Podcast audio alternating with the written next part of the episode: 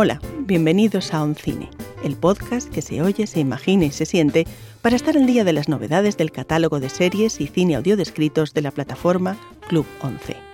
Yo soy Isabel Navarro y hoy te invito a descubrir tres títulos que desde el humor, la crítica, la sátira o la idealización reflexionan sobre las clases sociales y el espacio que habitan. Porque, ¿qué diferencia hay entre estar arriba o abajo? Entre usar la puerta de servicio o la entrada principal, entre dormir en un camastro o en un lecho de plumas, entre ser uno de los que sirve o ser de los que pagan. Es decir, cuál es la distancia entre los que tienen mucho o muchísimo y los que no tienen nada o casi nada. A través de tres películas de nuestro catálogo, Parásitos, el inesperado éxito coreano de 2019, la emotiva Criadas y Señoras de 2011 y la versión cinematográfica de Downton Abbey, la película que puso el broche de oro a la famosa serie británica, nos pondremos en la piel de estos hombres y mujeres que sí, puede que estén muy cerca y habiten los mismos espacios, pero viven en universos completamente distintos porque, parafraseando el título de otra famosa película, no es lo mismo tener que no tener.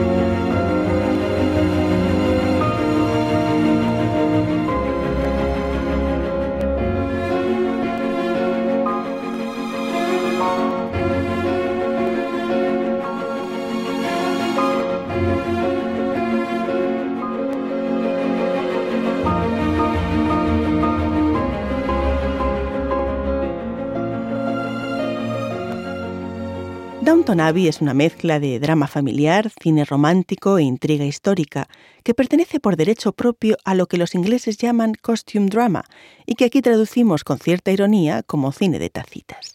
La serie británica sigue la vida y los amores de la aristocrática familia Crowley y sus sirvientes, que estuvo en antena desde 2010 hasta 2015, logrando decenas de nominaciones y premios tanto en los Emmy como en los BAFTA. En 2019, en parte respondiendo al deseo de los millones de fans que se sintieron huérfanos con el fin de la serie, se estrenó esta película que en realidad funciona como séptima temporada o capítulo extra largo y tiene como punto de partida la visita de los reyes Jorge V y María de Inglaterra al imponente castillo de los Crowley. Acaba de llegar, Milord. Hay una carta del Palacio de Buckingham. ¡Cielos! economizar hasta que recuperemos parte de inversión y tenemos que arreglar el tejado. Pues esto no nos ayudará a economizar. ¿Qué es? El rey y la reina se hospedarán aquí. ¿Qué? ¿Durante su viaje por Yorkshire? Así es, solo una noche. Pasarán una noche en Downton de camino a Harwood para un baile. Durante su estancia aquí habrá un desfile de los húsares de Yorkshire en el pueblo. El viaje de los reyes alterará la vida cotidiana de la mansión y será una ocasión ideal para que los personajes luzcan la espectacular colección de vestidos de época y trajes majestuosos que tanto fascinan a los espectadores. Pero además en la película hay una pequeña colección de dramas y subtramas con mucha comedia, ya sea de arriba o de abajo. La más jocosa de ellas es la protagonizada por el mayordomo Carlson, ya jubilado pero puntualmente recuperado para la ocasión, y su enfrentamiento con el mayordomo enviado por la Casa Real, que en su opinión no está a la altura. Los lacayos han llamado esta mañana. Por lo visto fue una broma lo que les llevó a Londres. ¿Quién haría algo así? ¿Quién sería? Ya lo investigaremos cuando lleguemos a Hackwood. Yo tendría cautela, Monsieur Courbet, a menos que le guste hacer el ridículo. ¿Qué? Diría que la cena fue un éxito. Transmitieron abajo su enhorabuena, así que imagino que debió serlo. Entonces, ¿por qué llamar la atención? ¿Creen que eso les daría una imagen favorable? Pero, ¿qué decimos si preguntan? Que hubo una confusión en Londres, que Monsieur Courbet estaba enfermo. Eh, yo que ustedes ni lo mencionaría. Salvo que ellos saquen el tema. Exacto. La actitud del viejo mayordomo de la familia Crowley ilustra el compromiso y la lealtad de muchos de estos empleados que acaban sirviendo a sus señores de la cabeza a los pies con una inquebrantable entrega, convencidos de estar cumpliendo con una alta misión y es que por muy bien que nos caigan nuestros adorables Crowley, las necesidades aristocráticas son infinitas.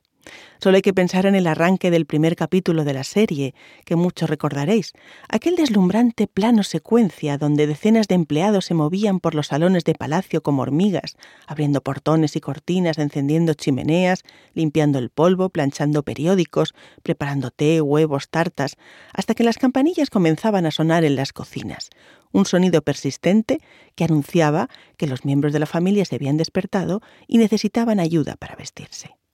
En contraste, tras el barullo frenético de los empleados para tenerlo todo a tiempo, los Crowley descendían por la escalinata con parsimonia, llenos de dignidad, a un hogar reluciente y en perfecto estado como por arte de magia, ya que a esas horas todos los sirvientes ya habían vuelto a su madriguera, es decir, abajo, junto a los fogones y no lejos de las cuadras.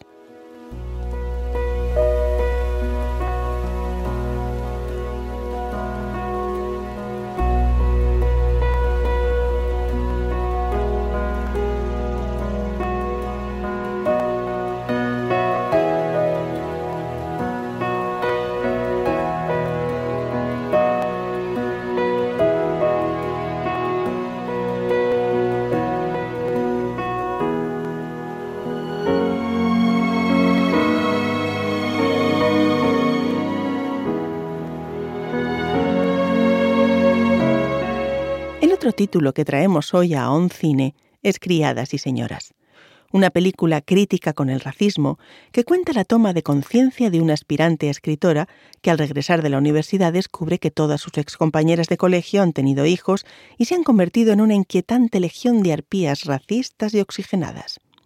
Estamos en Jackson, Mississippi, en el viejo sur de los años 60 Todavía es legal la segregación y a las mujeres que trabajan en el servicio doméstico solo las separan un par de generaciones de la esclavitud o menos.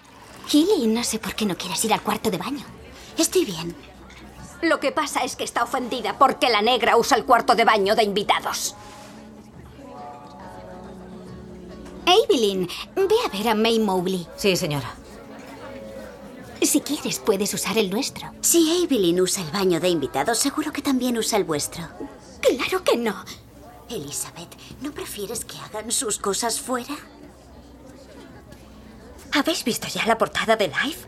Jackie Kennedy está fabulosa. Dile a Rally que cada centavo que se gaste en un retrete para los negros lo recuperará cuando vendáis la casa.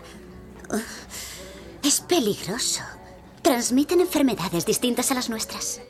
A su vuelta a casa, Skeeter, interpretada por una joven Emma Stone, consigue trabajo escribiendo una columna de consejos sobre el hogar para el periódico local.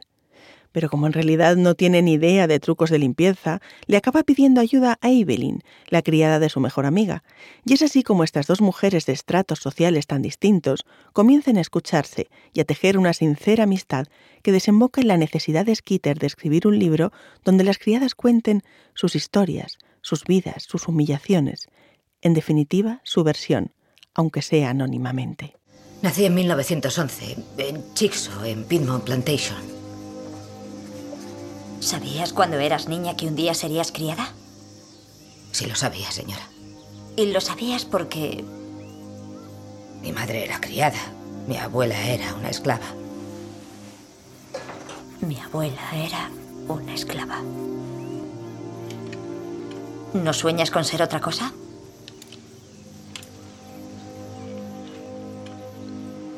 ¿Qué se siente al criar un niño blanco mientras tu propio hijo está al cuidado de otra persona? Se siente...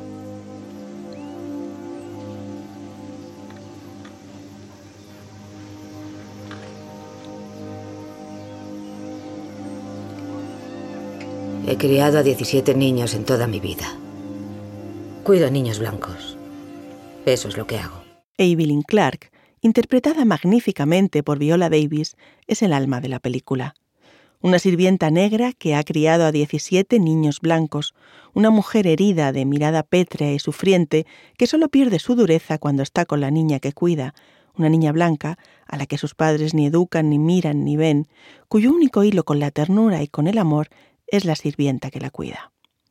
Criadas y Señoras tuvo un grandísimo éxito en taquilla y logró varias nominaciones a los Oscar y a los Globos de Oro. Sin embargo, en 2020, nueve años después de su estreno, ha vuelto a estar de actualidad.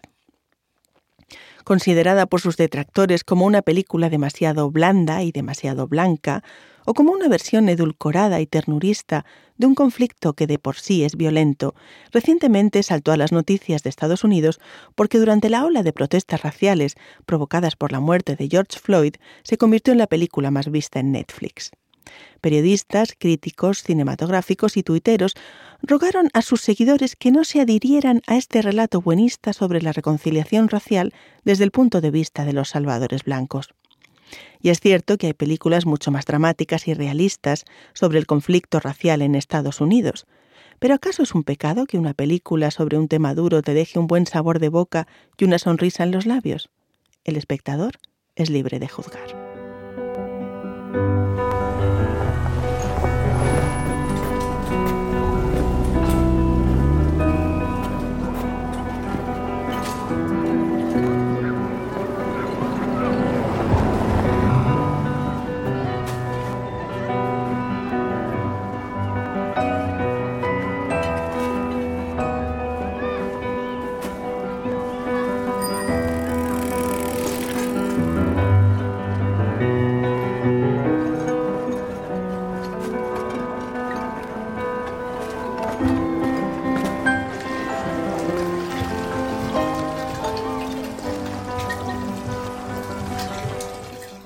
De nuestras propuestas para hablar del arriba y abajo es Parásitos, una película coreana en las antípodas de criadas y señoras que practica el humor negro y la sátira nihilista.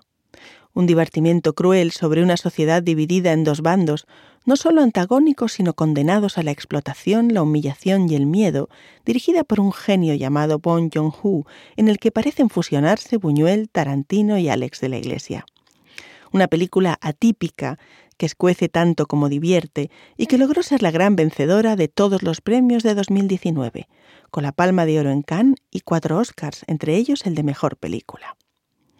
Los Kim son una familia compuesta por padre, madre y dos hijos jóvenes que trabajan en empleos temporales mal remunerados y luchan para llegar a fin de mes y lograr robarle el wifi a los vecinos. Un amigo del hijo que se va al extranjero le recomienda para dar clases de inglés a la hija adolescente de una familia rica. Y es así como la suerte de los Kim, o más bien su mala suerte, se va a cruzar con el destino de los Park. Pero el contraste entre unos y otros no puede ser mayor. Espera. ¿Mm? ¿Lo notas? ¿De dónde sale ese olor? ¿Qué olor? El olor del señor Kim. ¿Del señor Kim? No sé a qué te refieres. ¿En serio? Lo tienes que haber notado. Ese olor que flota por todo el coche, ¿cómo lo describiría? ¿De persona mayor? No, no es eso. ¿A qué huele? ¿Como a rábano pasado? Mm. No. ¿Sabes cuando hierves un trapo? Huele igual.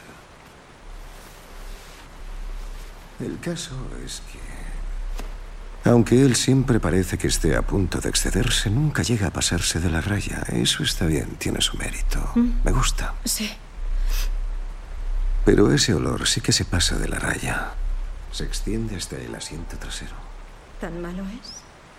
No sé. La verdad es que es difícil de describir. Pero muchas veces lo puedes oler en el metro. Unos son ricos, sofisticados y maniáticos y hacen del escrúpulo una forma de vida. Los otros son pobres, vulgares, ingeniosos y carecen de higiene y de ética. Unos viven en una suerte de versión oriental de una casa de Frank Lloyd Wright, una mansión situada en un barrio elegante de Seúl con espacios inmaculadamente limpios, casi sin paredes, con sensación de amplitud y abertura, decoración minimalista, materiales caros, amplios ventanales, que en la mejor tradición coreana se abren hacia un jardín. Abajo, la familia Lumpen, sin oficio ni beneficio, habita un sótano suburbial desordenado, cutre, sucio y kitsch, un espacio tan pequeño que han tenido que situar el inodoro doméstico sobre un altillo a la altura de la calle, como si fuera un trono en su sentido más escatológico. Y es que una y otra vez en Parásitos se contraponen casas y sótanos en una metáfora visual de la lucha de clases contemporánea, donde su director tiene el coraje y la habilidad de no llegar a caer en maniqueísmos porque parece decir que sí, en realidad, todos sus personajes son ridículas marionetas del capitalismo salvaje.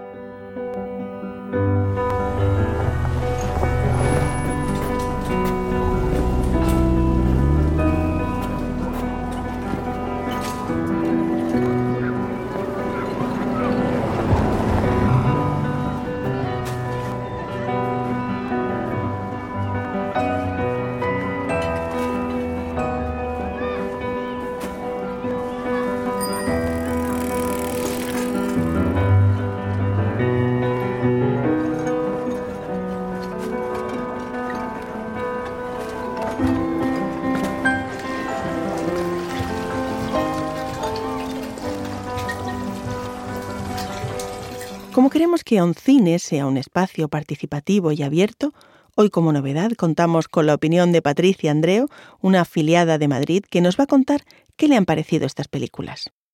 Las tres películas Criadas y Señoras, Danton, Ave y Parásitos son altamente recomendables. Eh, porque presentan el tema de las clases sociales, las relaciones entre criados y señores desde enfoques muy diferentes. Tanto Nave desde un enfoque muy eh, simpático, más bien cómico, eh, sin profundizar mucho, pero muy divertido. Criadas y señoras es un enfoque ya más social, toda la problemática racial en Estados Unidos. Em, más histórico también, porque es está centrada en la época de los años 60 y todo el movimiento de reivindicación de derechos civiles.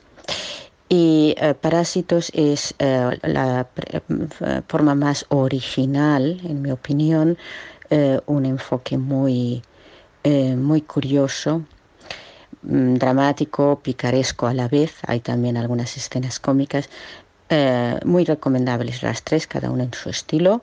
Em, y sobre todo Parásitos por ser la más eh, reciente y también la más original al tener eh, rasgos exóticos, em, asiáticos, a los que estamos menos acostumbrados.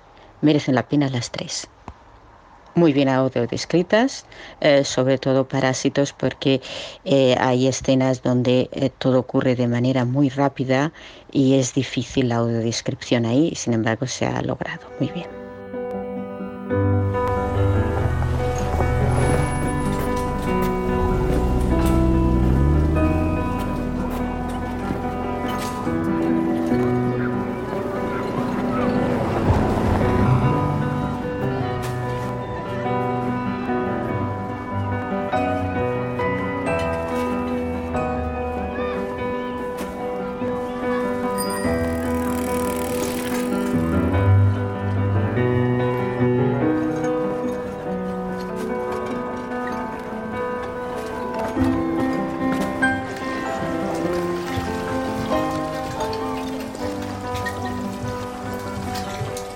Además de estas propuestas, otros estrenos de la temporada son la esperadísima Frozen 2, que hará las delicias de los niños y no tan niños de la casa.